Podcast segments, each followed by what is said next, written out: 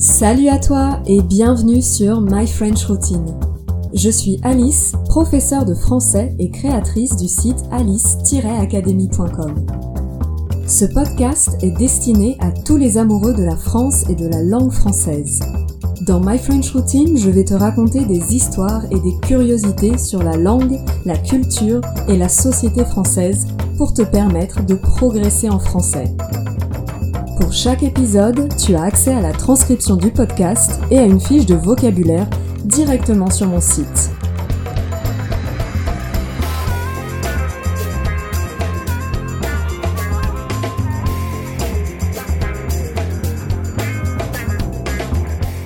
Dans ce tout premier épisode de My French Routine, je vais te parler d'un lieu incontournable pour tous les Français. J'ai nommé la boulangerie. La boulangerie, c'est une véritable institution en France. On y va presque tous les jours. Que ce soit pour acheter un sandwich le midi, une baguette le soir après le travail, ou encore un bon croissant le dimanche matin. Et oui, cette délicieuse viennoiserie connue partout dans le monde comme l'un des symboles de la gastronomie française. Mais au fait, d'où vient le croissant? Est-ce qu'il est vraiment français d'ailleurs? C'est ce que nous allons voir dans cet épisode.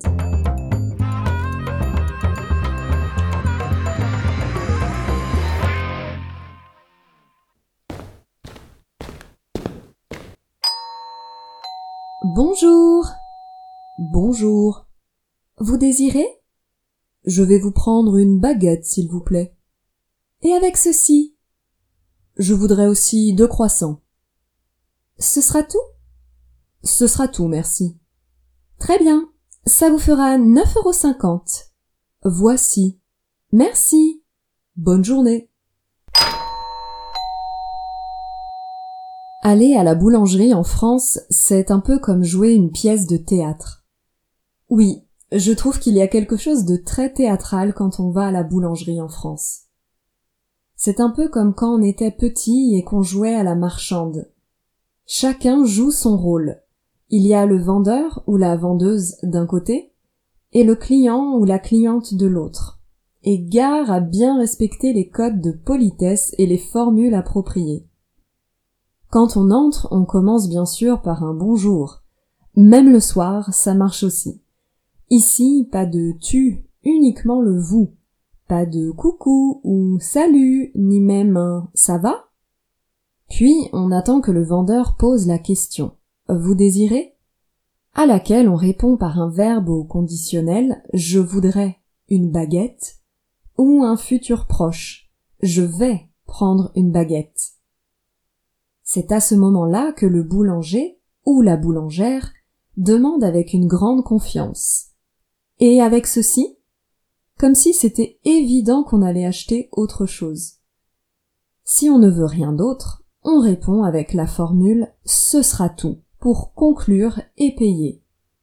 À noter que la boulangère peut elle-même demander ce sera tout? pour ne pas répéter à chaque fois et avec ceci?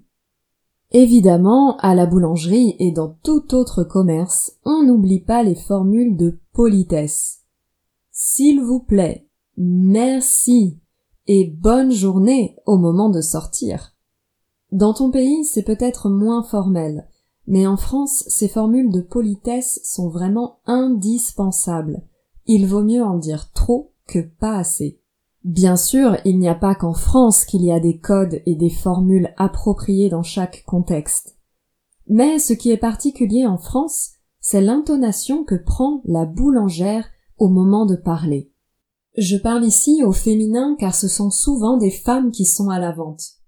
Les boulangères ne disent pas simplement bonjour, mais plutôt bonjour. Ce n'est pas un simple et avec ceci, mais plutôt un et avec ceci. Il faut exagérer, surjouer l'enthousiasme en finissant ces phrases sur un ton très aigu. Si tu as l'occasion d'aller dans une boulangerie en France, n'hésite pas à y prêter attention. Voilà, maintenant tu sais tout pour pouvoir commander un croissant en boulangerie dans les règles de l'art sans faire de faux pas. Tiens, en parlant de croissant, est-ce que tu connais son origine? Un indice se trouve dans le mot viennoiserie. Comme tu le sais peut-être déjà, le croissant est une viennoiserie. C'est comme ça qu'on appelle les produits de boulangerie faits à base de farine et de beurre, généralement de pâte feuilletée, comme le croissant, le pain au chocolat, la brioche ou le chausson aux pommes. Je pourrais continuer longtemps tant il existe de variétés différentes de viennoiserie en France. Donc, dans le mot viennoiserie, tu l'as peut-être remarqué, il y a le mot Vienne, comme la capitale de l'Autriche. En effet, le croissant a été inventé par des boulangers autrichiens en 1683. On raconte que les Turcs, qui s'appelaient à l'époque les Ottomans, étaient en train d'attaquer la ville de Vienne tôt le matin. Les boulangers, qui étaient déjà levés et au travail, ont pu sonner l'alerte et empêcher l'attaque. On raconte que pour célébrer leur victoire sur les Ottomans, les boulangers viennois auraient alors fabriqué une pâtisserie en forme de croissant en référence au croissant de lune qui est l'emblème de la Turquie. Maintenant, tu te demandes peut-être comment le croissant viennois a pu arriver jusqu'en France. Eh bien, c'est grâce à Marie-Antoinette d'Autriche, épouse du roi Louis XVI, qui a introduit et popularisé le croissant à la cour de France à la fin du XVIIIe siècle. Un peu plus tard, en 1830, deux Autrichiens, August Zang et Ernest Schwarzer, ouvrent à Paris la boulangerie viennoise, dans laquelle ils vendent avec un grand succès le fameux croissant. C'est ainsi que le croissant s'est peu à peu imposé dans la gastronomie française pour devenir aujourd'hui un symbole, voire un cliché de la France. Mais si on en croit cette histoire, le croissant n'est donc en réalité pas français. En fait, il faut savoir que la recette actuelle du croissant français n'a pas grand chose à voir avec la recette originale autrichienne. À l'époque, les croissants étaient faits de pâte à pain alors qu'aujourd'hui ils sont réalisés avec de la pâte feuilletée. Le croissant tel qu'on le connaît aujourd'hui est donc bien français. Cocorico, l'honneur est sauf.